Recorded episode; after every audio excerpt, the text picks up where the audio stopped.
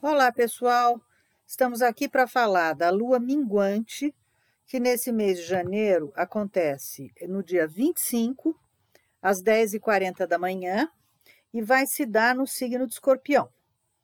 Enquanto isso, o Sol já transita em Aquário, no signo de Aquário, desde o dia 20 passado. Essa minguante, ela enfim, vai vigorar por uma semana até a próxima lua nova, que acontece no dia primeiro, mas ela vai ser uma, uma minguante bastante típica, sem qualquer disfarce, né? Uma vez que uh, o que a gente pode fazer de melhor nela é arrematar o que a gente estiver fazendo ou pouco que a gente estiver fazendo, né? Uh, acho que é uma coisa assim bastante clara para todo mundo que o movimento e as atividades em geral estão com uma, um ritmo bastante baixo, né? Então uh, a gente ainda deve agradecer se houver alguma coisa para arrematar e fazer. Uh, e, portanto, o que a gente melhor pode fazer nessa minguante é planejar o próximo ciclo. Nós temos no, o céu do momento tá, digamos, um pouco crítico, né?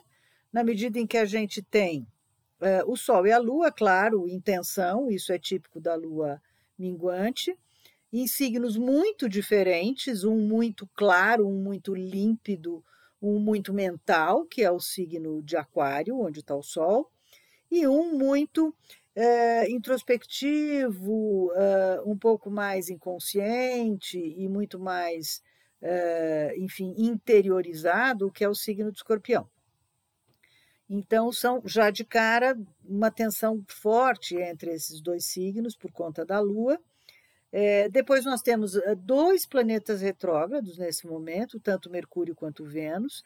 Então, realmente estamos com pouca possibilidade é, com pouco jogo de cintura, com pouca coisa a fazer no sentido de alternativas e possibilidades, eh, enfim, de ainda criar alguma coisa nova nos próximos dias.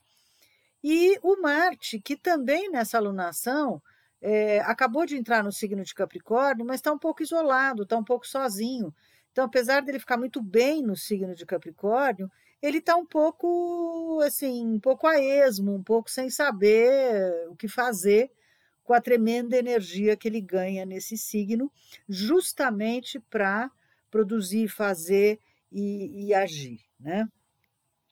Então, uh, tudo um pouco, quer dizer, muita energia e pouca objetividade, pouco encaminhamento, está uh, um pouco mesmo atrapalhado.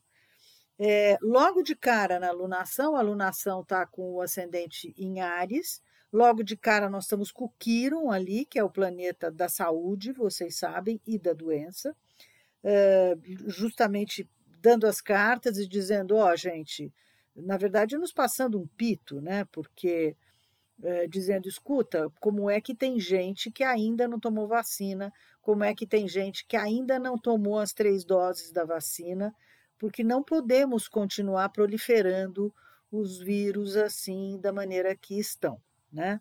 É, portanto, o que acontece é que tem gente tão irresponsável que ainda não tomou vacina. E por isso a pandemia segue o seu caminho sem muita eh, perspectiva de terminar, né? O mapa também nos aponta um estélio na décima casa. Vamos lembrar que esse mapa é um mapa por uma semana. Então, é, a décima casa, que é o ponto culminante, deve ser algo ali pelo final da semana, comecinho da semana que vem. É, esse bando de planetas lá acena com alguma perspectiva é, de colheita, quer dizer, alguma coisa a gente vai colher, porque de alguma maneira também nos empenhamos aí o ciclo todo para que isso aconteça, né?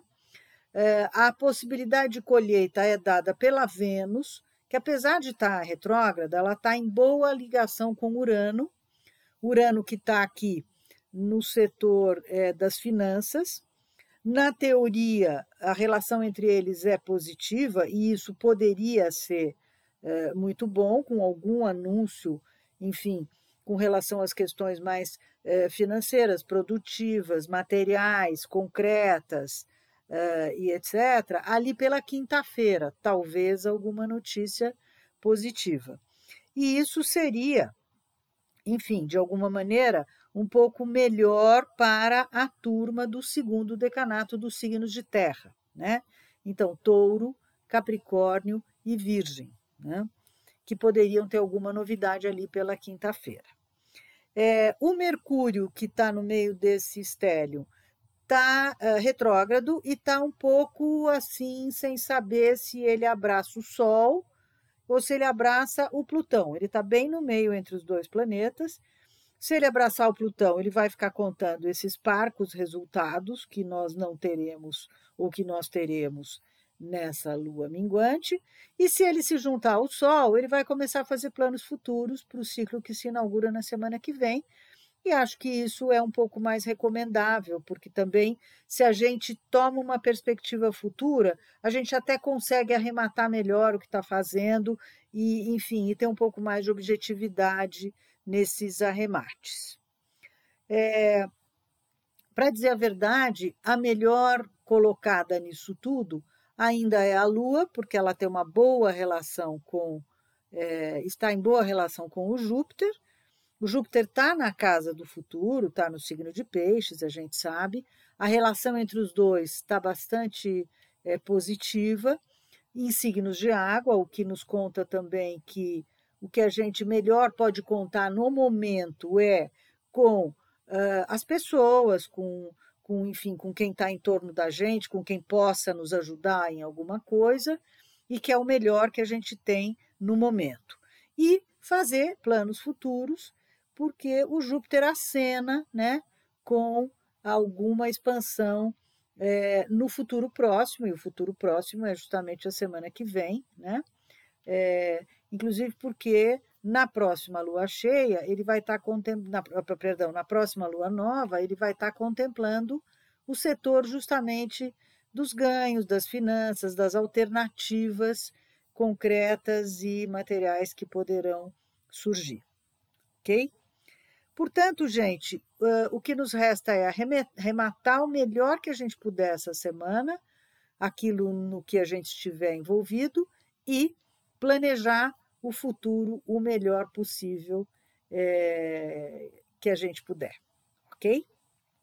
Então é isso. Não se esqueçam de uh, acessar o site para vocês uh, conseguirem ver melhor o texto e seus detalhes e também para ver quais são os, as dicas que tem para o seu signo solar e para o seu signo ascendente, ok? Então, uma boa semana para todos nós e até breve. Tchau!